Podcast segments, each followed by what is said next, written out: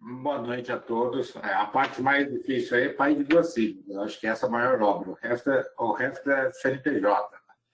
O resto é só estudar e construir. Pai de duas filhas é a parte mais difícil. Então, a, a, quando eu fui convidado por vocês para falar de segurança da informação, a, é um tema muito extenso, tá? É um tema que, se deixar, a gente ficaria um mês aqui falando e não, não acabaria nunca. Então, a gente aí, de algum jeito, deu uma focada muito mais quanto se diz a segurança de informação pessoal de cada um de vocês. Vamos falar aqui um pouquinho de rede, um pouquinho de ataque, um pouquinho de dispositivo, mas mais uma troca mesmo, de fato, o que, o que acaba acontecendo é o que eu vou falando, vai, vai abrindo muitas dúvidas para vocês, e daí a gente vai esperando quem quiser participar, aí eu não sei como é que faz via chat, etc. E a gente vai respondendo dentro da, da aqui da, da, dessa apresentação, a gente vai, vai respondendo cada uma das questões. A, a questão da segurança de informação ganhou um pouquinho mais de relevância nesses últimos dois anos por, pela questão da instalação da LGPD.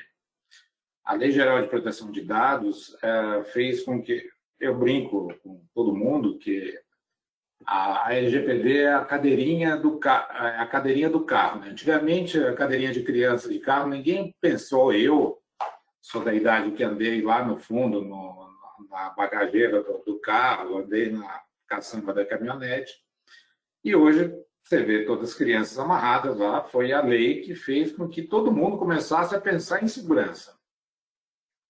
Isso é ruim? Não, isso é excelente, porque de fato a gente dá aquela data que todo mundo andava dentro de bagageira, etc. Todo mundo fala, é, mas estamos vivos por muita sorte, né? Porque a fato as chances eram muito grandes de morrer dentro de, de algum lugar desse. Então a LGPD fez é a cadeirinha da criança. Então trouxe a questão de cibersegurança à tona.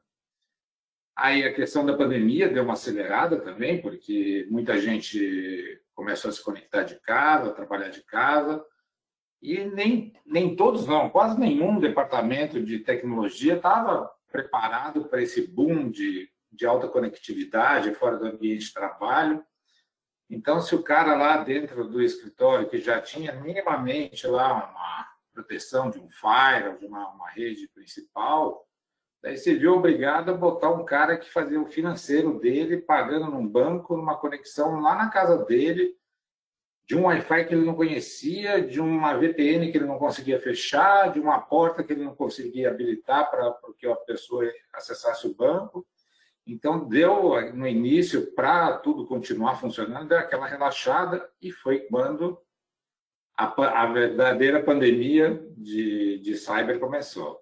A gente teve duas pandemias, a pandemia de cyber é grosseiramente enorme e aconteceu nesses últimos tempos aí. E eu vejo aqui do meu lado, porque eu tenho resposta a incidente aqui, então a gente nunca tratou tantos casos como a gente tem tratado nos últimos tempos. E todos, assim, bem complexos. Aqui o Marcelo já me apresentou, aqui tem logo, contato, essas coisas.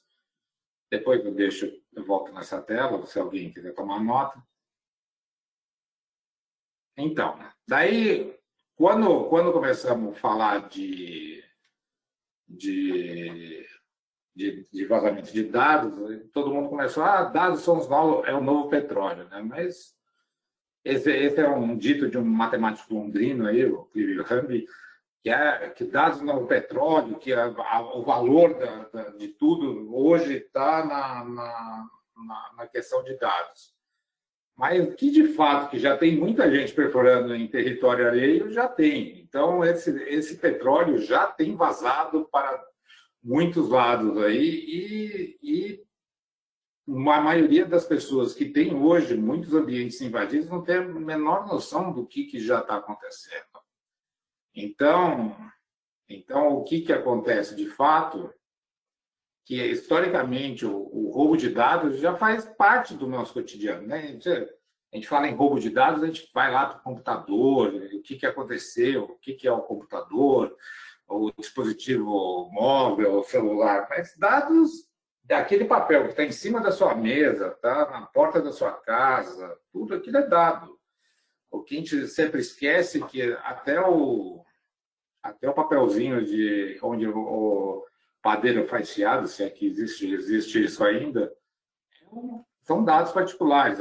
Aqui na portaria do prédio, que tem meu nome preenchido, minha, meu SIC, RG, meu CPF, RG, tem meu telefone, eventualmente, aqueles são dados. Então, desde, desde sempre os dados vazam. Né? Então, desde o vizinho que estava escutando atrás da porta, até um super hacker invadindo um data center aqui, roubando criptomoeda, roubando dados criptografados, isso tudo é roubo de dados.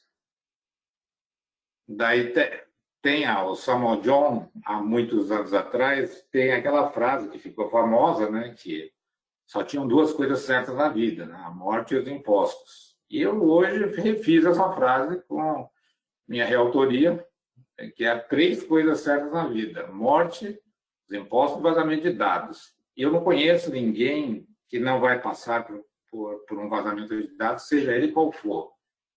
Lembrando que vazamento de dados de, tem desde o seu cônjuge que lê um, o seu celular, lê um WhatsApp que dá só um e-mail de alguém, até tudo isso é vazamento de dados. Então, todo mundo, todo mundo vai passar ou já passou por vazamento de dados. Eu desacredito que isso não, não aconteça. E daí, como a gente vai lidar com eles e como a gente vai se precaver, é o tema da nossa conversa hoje. Lembrando que eu vou trazer para cá os, a, a, questões dos dados mais do, dos riscos mais cotidianos, né? O que, que cotidianamente as pessoas usam, né? Obviamente, estamos expostos a roubo, vazamento, sequestro de dados. Lidando com o usuário comum, temos riscos da maioria acaba ocorrendo. Então, dois ambientes. É o dispositivo móvel, né? que é o celular e o tablet, e os computadores. E daí, para ser roubados, móveis também, nos notebooks. Né? É difícil alguém ter desktop hoje em dia, mas pode ser também motivo de um roubo.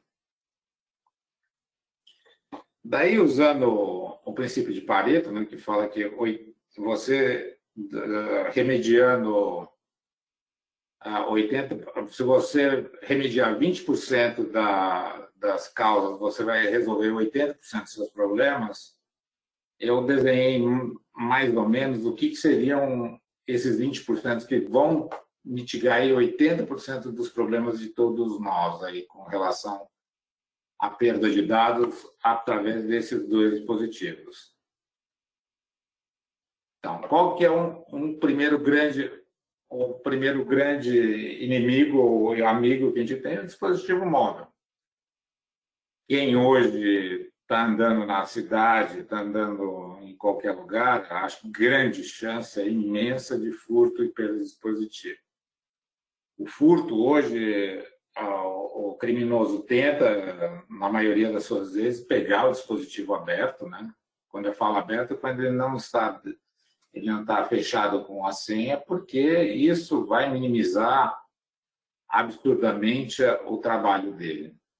Salvo isso, raramente, olha, eu particularmente, a gente trabalha com forense, eu tenho uma empresa de forense, a Forense é eu, e, e, nós precisamos aí, quando a gente recupera algum, algum dispositivo móvel provindo aí de algum crime, de alguma, de alguma fraude, a gente, que a gente não tem a senha, é um inferno. Você recuperar a senha de um dispositivo é uma coisa complicada. E eu tenho aqui dentro da empresa mesmo equipamento que tem a Polícia Federal, que é o Celebrite, temos aí a, a, o Mobile Magnetics, que é um software, temos de tudo aqui dentro, mas a recuperação de, de senhas e de um dispositivo móvel, salvo você tenha aí desenhado algum tipo de, de engenharia social, você conheça o dono do dispositivo, imagina que pode ser o aniversário, o nome do cachorro, alguma coisa simples assim, é muito difícil recuperar. Então, o, o assaltante, o, o ladrão, sempre vai tentar pegar, vai pegar o dispositivo aberto. Hoje eles têm muito sucesso no que se diz a Waze, né? Porque o Waze você bota lá o aparelho no, no painel, geralmente na altura do seu olho. O Waze deixa o aparelho aberto por uma característica, senão você não enxerga a tela, né? não serve para nada. Então você vê muito hoje o, o, o ladrão quebrando o vidro para pegar esse, esse dispositivo aberto. E é o que, para ele, o Waze, então, é fantástico. O Waze não deixa fechar, ele não precisa nem se preocupar muito.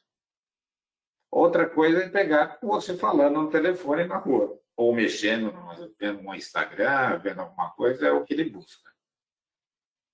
E daí, na questão dos riscos, a gente vai ter o furto e a perda, né? você também pode perder ele simplesmente, e a invasão por aplicativos. A invasão por aplicativos até acontece, tá? não é uma coisa impossível de acontecer, mas bem improvável no sentido de uma invasão direta, salvo você acabe cedendo aí credenciais daí a gente vai falar um pouquinho para frente aqui, a hora que você clica num link, alguma coisa, que você acaba cedendo credenciais do seu aparelho.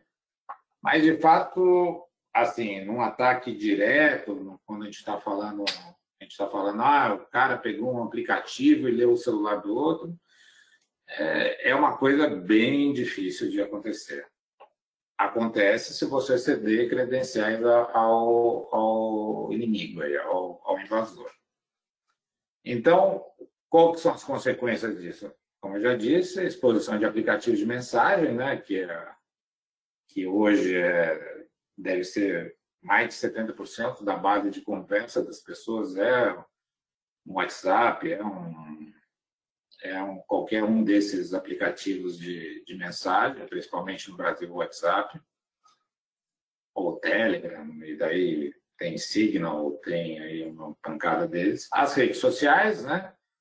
Que todo mundo usa aí cotidianamente, Facebook, Instagram, LinkedIn, TikTok, e aí vai. A perda dos, dos dados em si, né? Que vão aí desses dados inclua-se fotos, inclua-se a PDF que eventualmente você possa ter dentro dos dispositivo, uma, um documento, uma foto de um documento. E daí os mais avisados, até foto de cartão de crédito eu já vi. Então, tem de tudo aí. Nesses dados tem uma grande gama de coisa. O uso de aplicativos bancários para furtos. Daí todo mundo, ah, mas o meu tem senha. A gente vai chegar lá que existe como recuperar essa senha de algum jeito. Então, na, na, na mitigação, a gente vai falar disso. Perda de credenciais de serviço, seja aí desde o gov.br para você acessar o seu imposto de renda, alguma coisa nesse sentido, e daí toda sorte de credenciais que você possa ter, desde a academia que você vá, enfim, tem aí credenciais de tudo que é jeito. E-mail, a, e, e todos os serviços que necessite credenciais, uma VPN que você está aí conectado a algum lugar que você trabalha ou não. E, por fim, a perda e destruição dos dados armazenados, né? que é uma consequência que ninguém quer, principalmente quando começa a falar em foto, etc. Todo mundo entra em pânico. Lógico que a grande maioria das, das fotos tem aí no, nos melhores, nos melhores celulares um, um backup natural aí para a cloud, mas muita gente chega nesse limite da cloud, acaba não contratando mais e mora todas as fotos que tirou ficam no, no aparelho mesmo e acaba perdendo tudo isso. Né? Então, essas são as consequências da perda de um dispositivo móvel.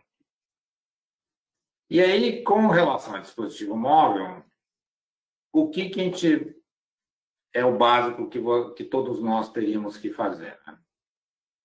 Hoje, eu já não conheço alguém que não tenha biometria ativada, seja o reconhecimento facial nos aplicativos, seja a biometria de dedo, de, de, de polegar, ou mesmo aqueles desenhos que, que, que os celulares permitem. Ativar a dupla autenticação de todos os aplicativos que, que permitem isso, desde redes sociais, Instagram, a grande maioria dos aplicativos hoje busca dupla autenticação. A dupla autenticação é um serviço válido aí que melhora muito a obtenção de segurança, porque o roubo de uma credencial é simples. O roubo da credencial e a autenticação em seguida é mais complexo. Porque a pessoa vai ter que ter a senha do, do duplo autenticador ou vai ter que ter acesso aonde chegue essa dupla autenticação. E daí, muitos das aplicativos ainda usam, e se vocês tiverem como configurar, nunca use SMS com a possibilidade de recuperação de senhas. O SMS, que é o serviço de short message aí, que sucesso no início do mundo mobile, ainda é muito usado para recuperação de senha, mas ele é um inferno. Vou explicar por quê. Porque a, a, o SMS é replicável, é algo roubável facilmente pela, pela, pela troca do SIM card. Eu vou contar lá na frente por que, o SMS é tão delicado assim. Uma coisa que pouca gente faz e é absurdamente necessária é trocar a senha do SIM card. O SIM card vem das operadoras com, com uma senha padrão. Eu vou te contar que eu, como eu uso a Claro, que a da Claro é 3636. Se você e tem muita gente que nem habilita essa, esse 3636. Tem muito celular que liga direto e não, não pede a senha do SIM card. E mesmo quando pede, vai pedir a senha padrão. Na Claro, 3636, eu acho que 14, 1406 da Vivo, não me lembro direito todos, mas aí existem senhas padrão. As pessoas têm que trocar essa senha e têm que ativar o bloqueio o SIM card. Por que isso? Voltando até já falando do SMS.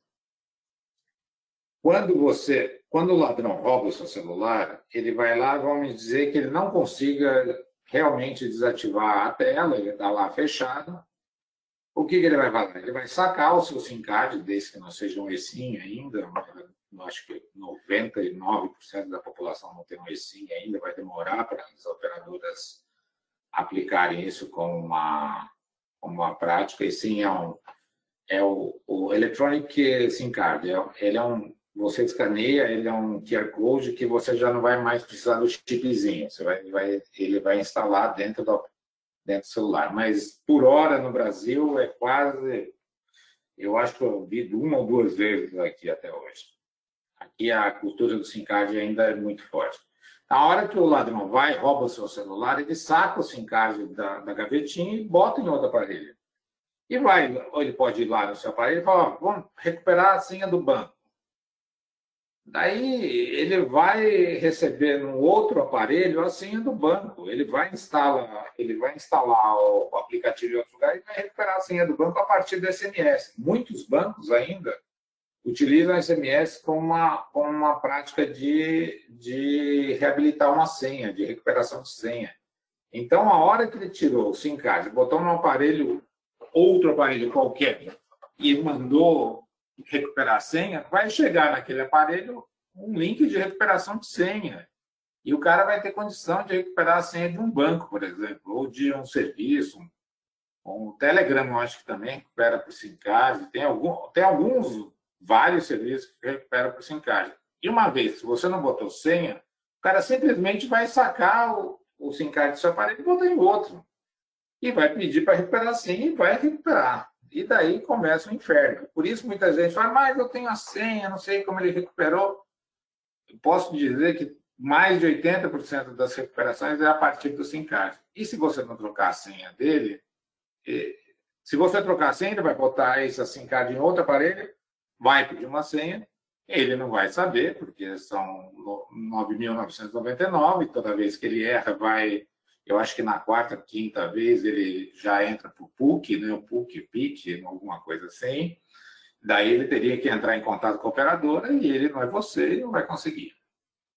Então ele não consegue reabilitar o, o SIM card e ali travou o negócio dele, ele não vai conseguir ir mais para frente. Ele, ele vai perder as pessoas. Você vai perder o seu celular, você vai perder sua linha, né? SIM card, mas é só isso que você vai perder. O seu limite do seu, do seu prejuízo é aí o preço de um telefone que nem o seu. Uma coisa também que as pessoas têm mania de fazer é usar o, o e-mail de recuperação de senha, um e-mail de uso cotidiano. E, pior, botar no celular a configurar esse e-mail. Daí o cara manda recuperar via e-mail, ele está lá com a com seu celular aberto, com o e-mail que onde que tem a recuperação de senha lá. Ele manda recuperar, chega o e-mail para ele, ele vai ver o e-mail e vai recuperar. Então, minha sugestão é que você tenha um e-mail outro, que é um e-mail de recuperação de senha, e que esse e-mail não esteja configurado no seu telefone. Que você, se tiver que usar, use lá um um Gmail usa, navegue pela, pelo browser até recuperar a, a, a, as mensagens desse e-mail, mas nunca se utilize da, de, dele instalado no seu telefone. Porque uma vez instalado, ele vai mandar recuperar, vai entrar no, vai entrar no, no serviço de e-mail e vai ler e vai recuperar a senha. Então, não é muito inteligente você ter o e-mail que você usa para recuperar a senha instalado no telefone. Daí existem particularidades aí do, dos dois maiores mundos, aliás, eu falo de dois maiores, já nem sei se existe outro tipo de aparelho andando no mercado. Outro dia até vi um, um Sibian andando por aí, mas acho que nem, nem existe mais. Dentro do, do mundo do planeta iOS, não use aplicativo de e-mail do iPhone se você puder não usar, porque ele você não consegue bloquear, mesmo que você você tente bloquear, a gente vai falar aí da o código de tempo de uso, o, o aplicativo de e-mail não é uma não é factível. Então, daí você vai acabar se expondo os seus e-mails na, nesse dispositivo roubado. Então, se você não se você tiver um Gmail, abaixa o aplicativo de Gmail e bota a senha mas no uso do iPhone não. O do iPhone não precisa de senha e eu não consigo pôr senha, colocar senha nele mesmo quando a, a, configurando esse conteúdo e esse o tempo de uso, né? Usar o tempo de uso. Eu vou depois eu mando um passo a passo para vocês. O código de tempo de uso, é, se você entrar em conteúdo privacidade dentro do iOS, você vai vai pegar lá e falar, olha, esse aplicativo aqui, você vai ter, você vai ter que, a hora que você clicar no aplicativo, ele vai estar com um tempo muito baixo e ele vai pedir uma senha para usar o aplicativo. Então, você vai ter lá o banco, por exemplo. Você vai clicar no banco e ele vai pedir primeiro uma senha que vai estar armazenado no aparelho que você vai criar e depois ele vai entrar no aplicativo, se você depois se colocar essa senha, ele vai entrar no aplicativo e vai pedir a senha do, do, do a conta e, e, senha do banco. Então, ele cria mais uma camada de, de privacidade. Se você tiver dúvida como usar o código de tempo de uso, milhões de vídeos na, no, no, no YouTube explicam como, como fazer isso. Só, só guarda esse nome, código de tempo de uso. Você tem o iOS, vai lá e, e pesquisa o tempo de uso. Tem milhões de vídeos explicando como habilitar. Isso, ele cria uma barreira. A primeira barreira interessante que ele faz, ele não deixa com que o ladrão ah, cancele a rastreabilidade do dispositivo. Então, ele não pode ah, parar a questão da localização do dispositivo. Dentro do, do planeta que ele não desligou ainda o aparelho, você ainda, enquanto isso, vai achar o seu aparelho. O problema é que nem sempre você está afim de correr onde o aparelho está, não é exatamente seguro. E nem duvido que muitas vezes nem a polícia vai atrás dele. Mas ele vai bloquear, vai bloquear a senha do, da sua conta da ou né, a sua conta no, lá no, no, no na cloud no iCloud, e isso também vai preservar todos os seus backups, vai preservar uma série de coisas. há uma coisa que algumas pessoas acabam instalando por necessidade é o, é o suporte da Apple. O suporte da Apple, se você entrar nele, você vai navegando e você vai achar seu usuário e senha do, do, do iCloud. Então, salvo se você teve um problema manutenção do dispositivo, desinstala ele do, do o aplicativo do seu telefone e só instala se e quando você tiver necessidade de usar o suporte. E depois apaga novamente, porque não tem não tem porquê, opa, não tem porquê deixar ele instalado lá, porque ele expõe a, a sua conta no iCloud e daí, consequentemente, a, ele vai, a pessoa vai saber qual que é a sua conta e vai poder usar, né?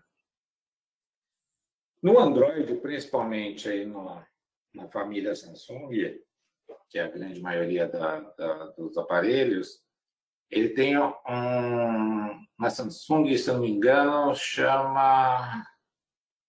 Eu vou lembrar o nome, mas é, é, são as pastas seguras. Pasta segura nada mais é que como se fosse um celular dentro do celular.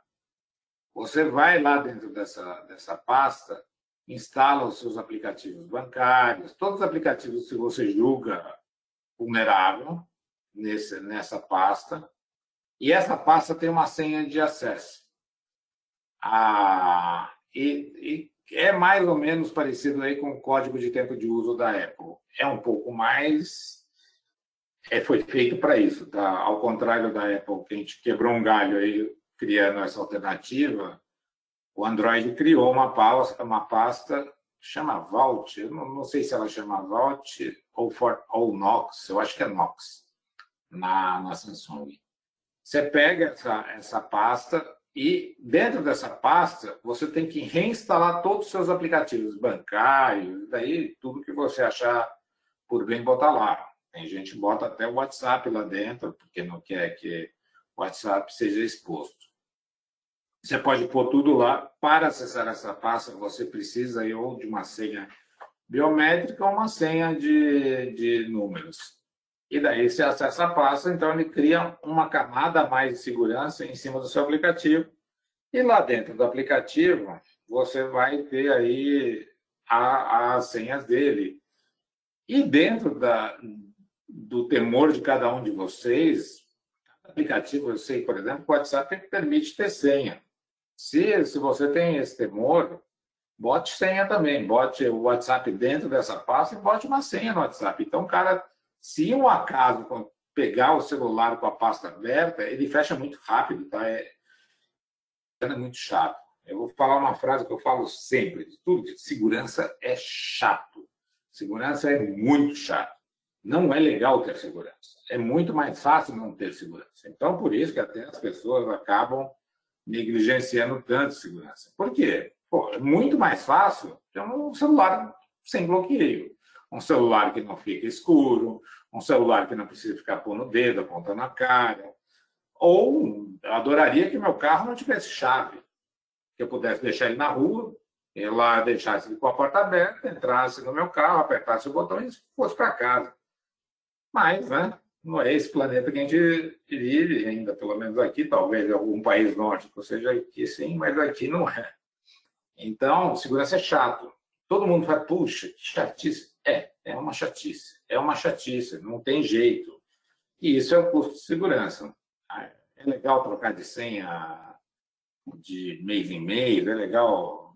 Nossos clientes, ainda quando a gente tem lá a certificação ISO 27000, é uma política apertadíssima de senha, o cara tem que trocar com grande frequência e etc. E daí, já falando de outra ferramenta, são os cofres de senha, os geradores de senha, que também são muito úteis de ter. Tem desde aí dos pagos. Se bem que teve um, teve um episódio no, no, no Last Pets aí outro dia que vazou uma senha. Mas tem os pagos, tem, a, tem desde a Kaspersky, tem até os de graça. Que, que o que é um cofre de senha? Você vai gerar um cofre de senha e vai pôr, pôr lá, pôr na, nesse aplicativo um usuário e uma senha forte. Daí, essa senha realmente você tem que guardar e tem que ser uma senha que você consiga guardar e que seja uma senha forte. A partir desse, desse cofre de senha, ele começa a poder gerar senhas para os aplicativos e gravar essas senhas e gravar os aplicativos. Então, uma vez você pegue seu celular, abre o cofre, a hora que você for entrar no aplicativo que necessite de senha, ele vai ele vai gravar, ele já vai, ele já vai conectar você a ele. Isso é muito útil porque uma, uma senha de um de guardada no cofre pode ter 128 caracteres desde que o aplicativo. Você sabe quando você vai ter uma senha de 128 que você vai guardar? Nunca. Então, você começa a aumentar drasticamente a segurança dos aplicativos na internet, não só no dispositivo, né? porque uma vez que você tem o Instagram no, no, no celular, ele não está no seu celular, ele está na web, né? ele está na internet. E a, imagine que você tem uma senha, eu não sei se no Instagram é possível, mas uma senha de 128 caracteres. Impossível alguém conseguir pegar uma senha, adivinhar uma senha de 128.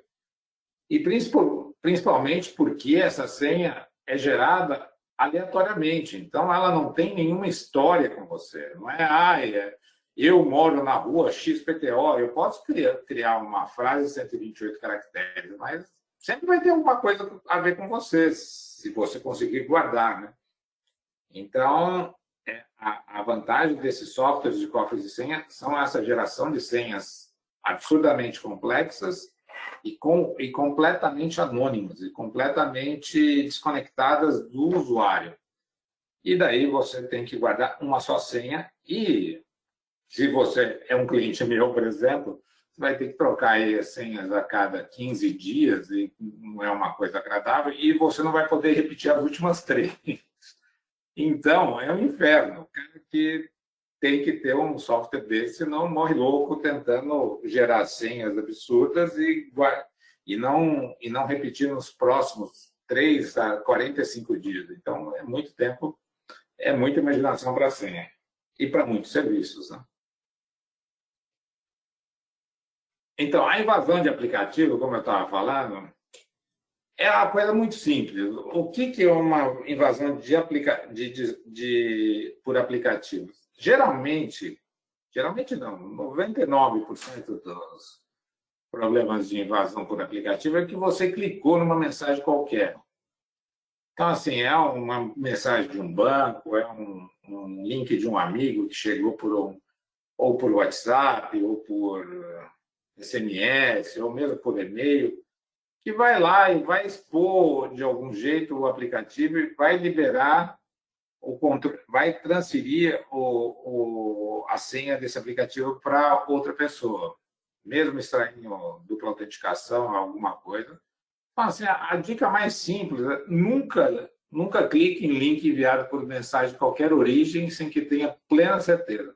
Mas mesmo assim, pensa duas vezes. Assim, o Marcelo me passou uma mensagem.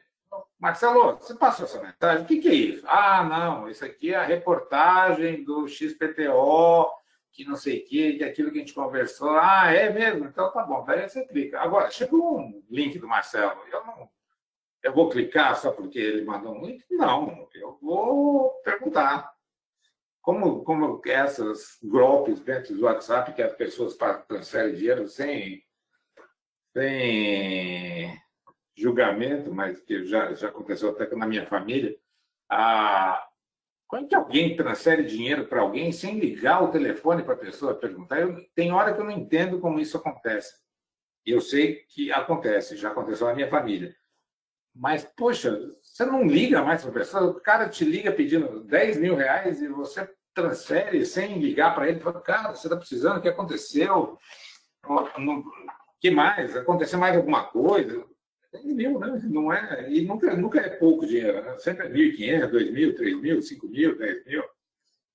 E, salvo ser um parente que sempre te pede dinheiro, mesmo assim, é um bom motivo para você ligar, para deixar a pessoa constrangida para falar, que não ficar só na mensagem, mas sempre tem que ligar, né? Então, tem, tem que certificar de tudo que você recebe. Como diz, segurança é chata e demanda, demanda atenção dentro da, dos aplicativos, principalmente quem perde muito aplicação essa assim por invasão é, é Instagram. Instagram é o campeão aí de, de roubos de, de credenciais. Por quê? E, e, e, o Instagram tem dupla autenticação. Daí você vai ver, todo, todo mundo que perdeu o Instagram não tinha dupla autenticação. Então, o cara acaba se entregando lá, manda usuário e senha, o cara, não mais que rápido, troca esse, essa senha, o, o ladrão habilita a dupla autenticação para você não retornar ele, e daí você fica lá brigando com o Instagram até ele te devolver em três dias. Até, até esse dia o cara já botou à venda todos os móveis da sua casa, que não era, que não era sua casa. Ó, oh, estou mudando para o exterior, vendendo a geladeira por 500 reais, um fone de microondas por 200, um celular iPhone 12. E me pergunto por que, que um cara que está mudando de país estaria vendendo um iPhone, se ele pode usar em outro país, mas que vou mudar de país, vou vender o iPhone, daí todo mundo comprando, daí você vai ver, não era o cara. Deposita dinheiro na conta. Nunca na conta do cara. Naquele dia, eu acho que ele vendeu até a conta do banco, né? Ele tá, saiu do país e está vendendo até a conta do banco. Ele já não é nem o nome dele, as pessoas depositam. Isso acontece muito, muito. A gente acaba tendo que, assim, dentro das empresas que a gente trabalha, aparece gente questionando: olha, comprei uma cama de um amigo meu, só que daí eu vi que não era amigo meu, eu depositei na conta do primo dele. Puxa. E você não ligou para o seu amigo para perguntar se a cama estava boa? Não, ele, ele postou e comprei. Então tem que ter atenção, né? Agora, já a questão dos computadores, daí furto, furto ou perda de dispositivo, logicamente eu estou falando de, de notebook, né?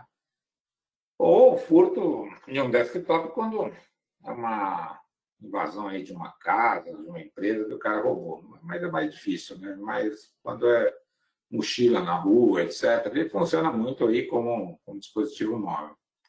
E no caso de notebook, de, de, de, computador principalmente, a invasão por aplicativos é mais real e mais evidente. Acontece com grande, grande, muitas vezes.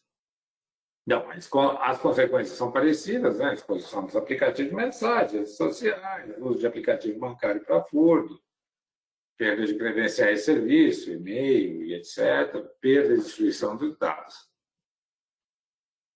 Então, a questão da, do furto, a perda do computador, dificilmente, assim, a perda do computador é uma, é uma perda difícil de restaurar, dificilmente você vai recuperar o computador, ele não é um, um dispositivo que vai ter Alguns têm rastreamento, muito poucos, e eles não ficam, por natureza, conectados à internet. Ele vai conectar quando entrar no Wi-Fi.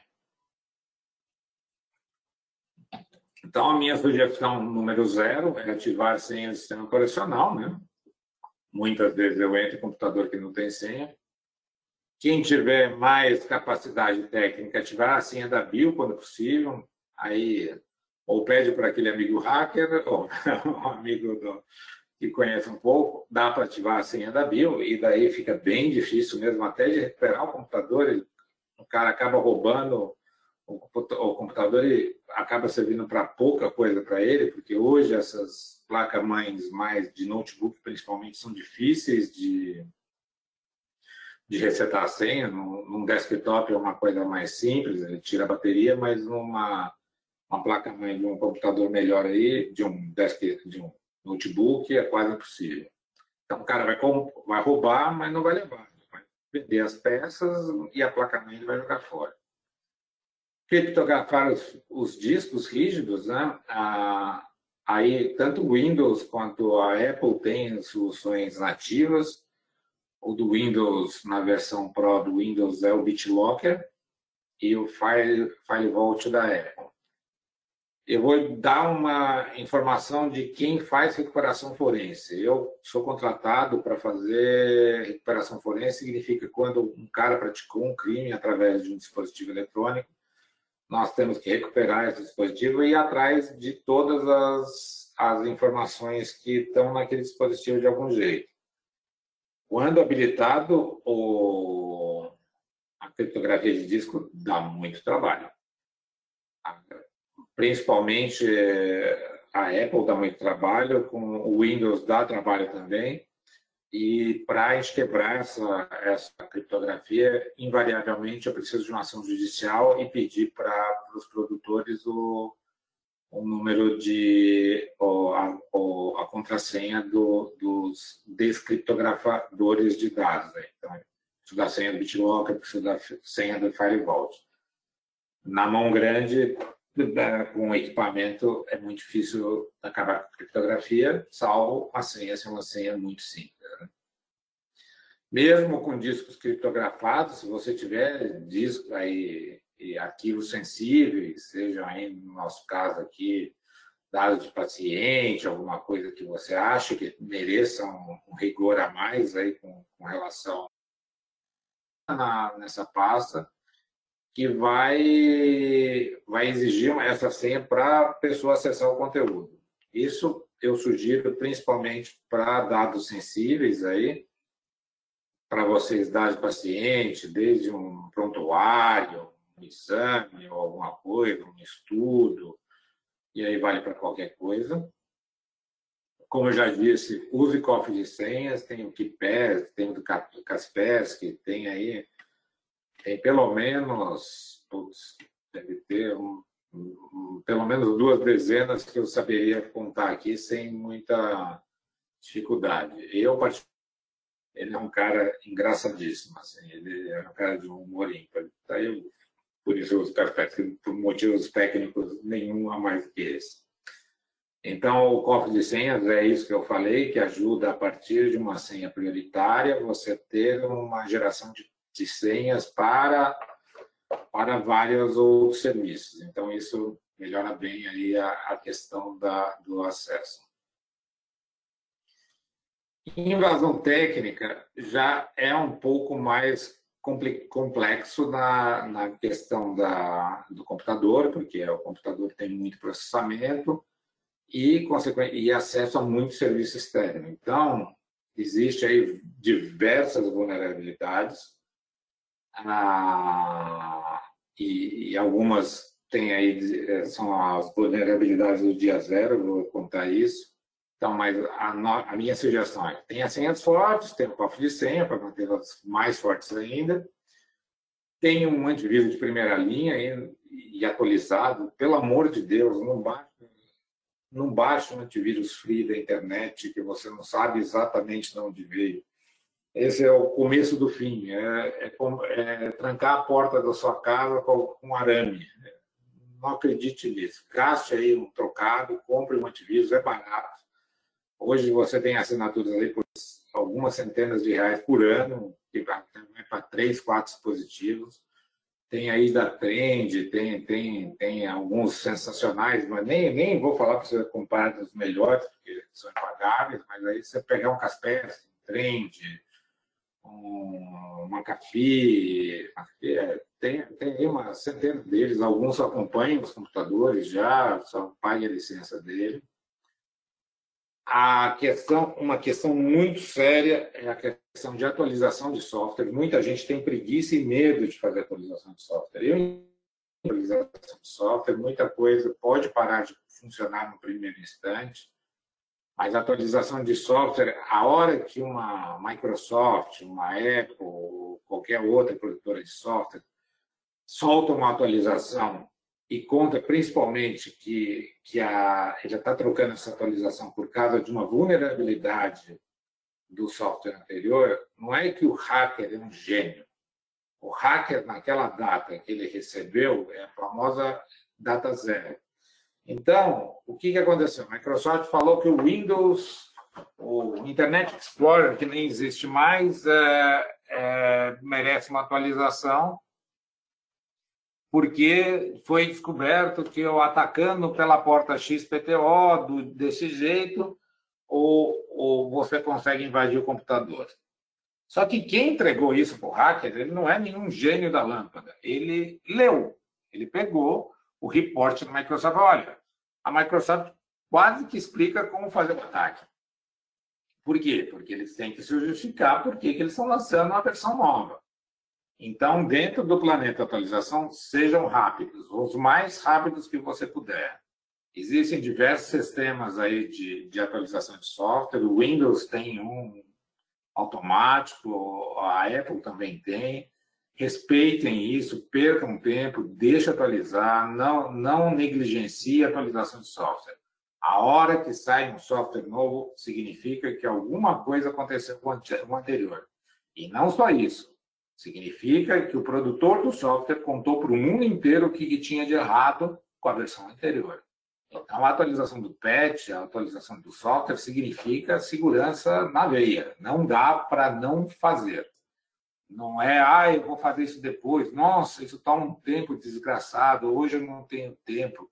Tudo bem, se você, se você tiver tempo para recuperar todos os seus dados depois, é uma questão de escolha.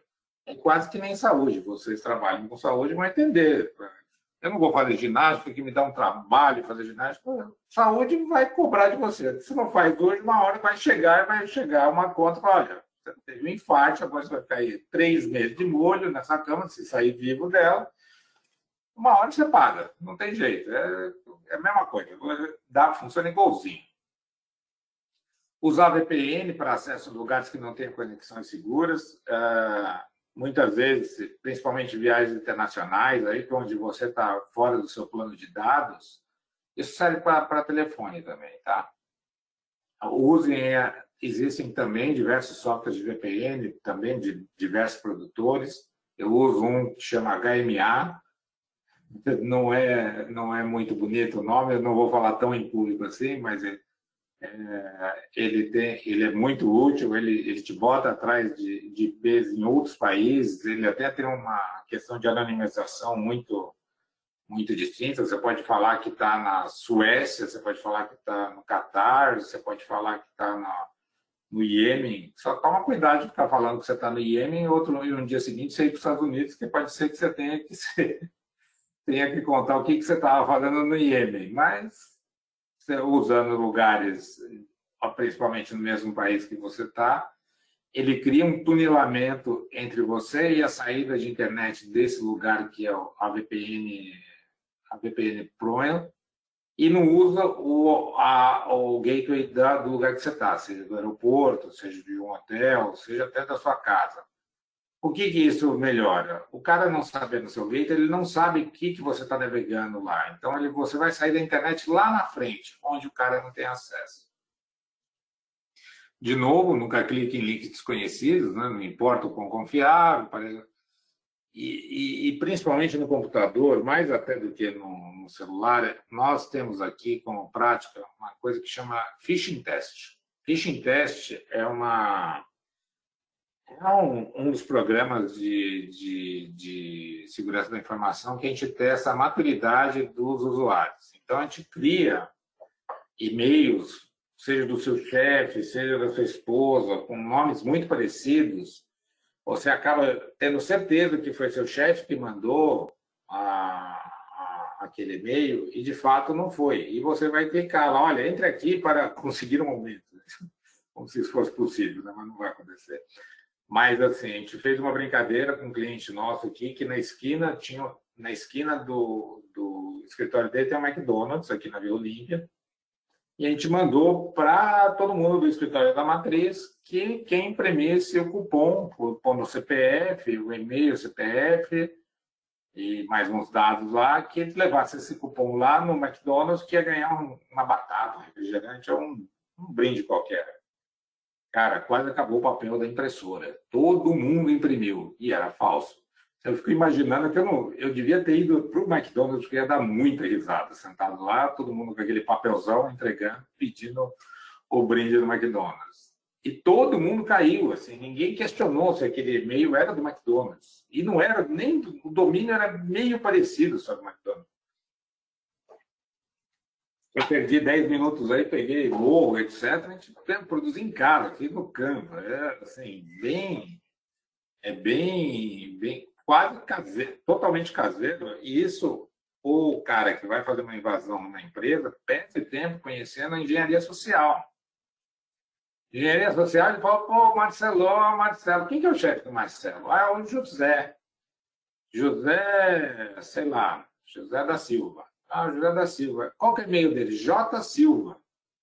Putz, aí o cara vai lá, cria J. e Silva, que eu ia pequenininho, e manda e-mail para Marcelo. Fala, Marcelo, por favor, acesse esse link para preencher esse formulário. Vai lá, o Marcelão clica nele e está infectado. Então, hoje a engenharia social é sofisticada. E quem nunca viu um boleto aí falso, etc., você tem que, que acreditar muito, que pra, é muito fácil cair. Tem até um, um malware que chama Bower, que é um malware de boletos. Ele gera boletos falsos para fazer pagamento. Então, você recebe lá da escola do seu filho um boleto. Se o equipamento dele estiver infectado, ele emite. Só que a hora que você paga o boleto, não vai para a conta do colégio, vai para a conta de um sujeito qualquer. Então, tem aí, tem toda a sorte de, de ataques que possam acontecer. Bower não é um problema que vocês possam resolver, mas o colégio de todos deveriam fazer faz backup dos dados com periodicidade ou se de serviço em nuvem. Ontem mesmo, eu estava no Peru, o computador aqui caiu, etc., danificou alguma coisa e eu tive que voltar um backup. Eu tenho o serviço do OneDrive, pô, formatei, cinco minutos depois, meu computador era o meu computador que estava lá no Peru há dois dias quebrado. Aqui, perfeitamente, com tudo, a minha apresentação que era tudo feito aqui, estou aqui no ar. Por quê? Porque eu tenho uma sincronia de dados com o serviço em nuvem, um backup. Ele voltou, volta tudo, até papel do fundo da, da, do computador volta. Então, tenham isso feito com, com vontade. E mantenham o Fire habilitado. Muitas pessoas desabilitam aí por. Nem sei por quê. Muitas vezes para assistir um filme, alguma coisa, para fazer um, um BitTorrent, baixar alguma coisa, depois. É, BitTorrent também não é uma coisa exatamente fácil, baixar um filme pirata, não é exatamente uma coisa boa para fazer no computador que você tenha medo de perder dados. Então, mantenha aí o file habilitado. Então, né? Más notícias, não existe segurança absoluta. Nunca vai existir. É, é como segurança, a gente falar de segurança é falar da queda de avião. É uma coisa que não acontece por um motivo, acontece por diversos motivos. Então, você raramente vai chegar numa empresa que foi invadida, como a gente chegou aí há um tempo atrás, você, o cara fala, não, mas é porque o cara clicou no link. Tudo bem, o cara clicou no link. Mas a máquina dele tinha direito de administrador da máquina ou de rede para poder executar um programa que foi se tornou um ransomware que, que saiu com, comendo os compartilhamentos. Por que, que começou a comer compartilhamento? Porque a rede não estava segmentada. Por quê? Porque, então, o cara clicar, parece que o culpado foi o cara que clicou no e-mail. Não, ele foi o cara que deflagrou, derrubou o primeiro dominó. Todo o resto estava para cair. Então, segurança, principalmente, são essas pequenas ações aí que você vai acabar fazendo uma por uma, que vai criar esse calabouço de melhorias, né, de melhores práticas. Você vai, você vai se contendo aí em, em, em files, em senhas, etc. Você tem que somar a seu favor, porque se você somar contra você, vai cair. E mesmo assim, ainda pode acontecer. Não existe segurança absoluta. Nem banco tem, né? Quem tem conta aí, não vou falar o banco que está muito público aqui, mas há pouco tempo quem tem conta assustou. Ficou sem conta, dois, dois, três dias sem acessar o banco grandão que não conseguiu acessar. Por quê? Aí falaram que era um, que foi estagiário que fez deploy de uma versão. Em banco não existe deploy feito por estagiário. Tem departamento de QA, de qualidade, isso para fazer subir um deploy de um, de um sistema, de uma versão, versionamento de sistema, é 45 dias cada versão, passando por milhões de departamentos de qualidade. Então, acreditar que, que ele subiu no, no último dia é difícil. Os hackers, no geral, a hora que invadem uma empresa, ele está dentro dessa empresa há meses, tá? Um hacker que realmente quer, quer habilitar um ransomware grande, quer criar, um, criar uma carteira, criptografar uma base de dados, ele não vai lá só e vai criptografar, ele vai lá, vai entender a arquitetura da empresa, vai entender onde estão os, os servidores, vai entender onde estão os backups, vai lá, vai destruir os backups, porque se o cara tiver condição de voltar ao backup, ele não vai ter que pagar o resgate. Então, o cara leva tempo, fica lá dentro trabalhando, fica lá dentro investigando, até um dia que ele chuta o primeiro dominó. E daí cai tudo. Então, então, não acreditem que assim as pequenas coisas podem acontecer por pouca coisa. Sempre tem uma soma grande de coisas a serem que aconteceram. Aqui eu deixei aqui a troca de senha de sincagem. Ninguém gosta de fazer isso. No meu celular eu troquei a senha. Estrela, estrela 04, número do PIN atual, se você tiver um, uma clara, por exemplo, é 36 e 36 você troca o número do PIN novo e daí bota, repete ele asterisco. Isso vai fazer com que ele troque o, a senha do seu SIM card. O e-mail é outra coisa interessante quando a gente fala de celular, você tomar nota.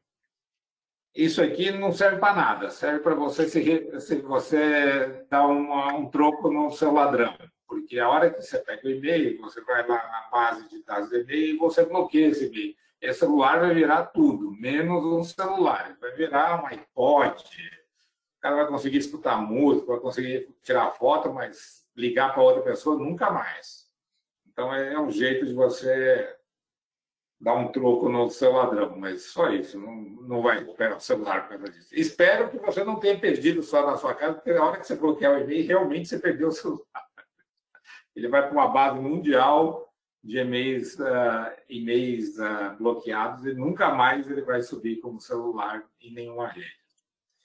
Então é isso, assim, em grandes, como eu disse, para em grandes números, assim, grande, em, falando bem genericamente, isso seriam os caminhos básicos para se, se proteger o mínimo possível, mas com bastante se fizer tudo isso, melhora muito, vai melhorar em 80% você do resto da população. É, outro dia, faz muito tempo, me contaram, o cara soltaram um leão, daí um cara, os dois caras descalços, daí um cara para para pôr tênis. O cara olha, pô, você está achando que você vai pôr tênis? Você, você, acha que você vai correr mais que o leão? Eu falo, não, não vou correr mais que o leão, vou correr mais que você. Então, então, de fato, você melhorar sua segurança, o cara vai entrar, vai falar, putz, ixi, aqui vai dar trabalho, deixa eu ir para o próximo. Então, esses 80% tem um tanto também que você vai, vai criar um problema para o próximo. Você pode ser que não seja atacado mais porque o cara fica com preguiça. Né? Você pode ir o sair correndo, o outro não. E é isso aí.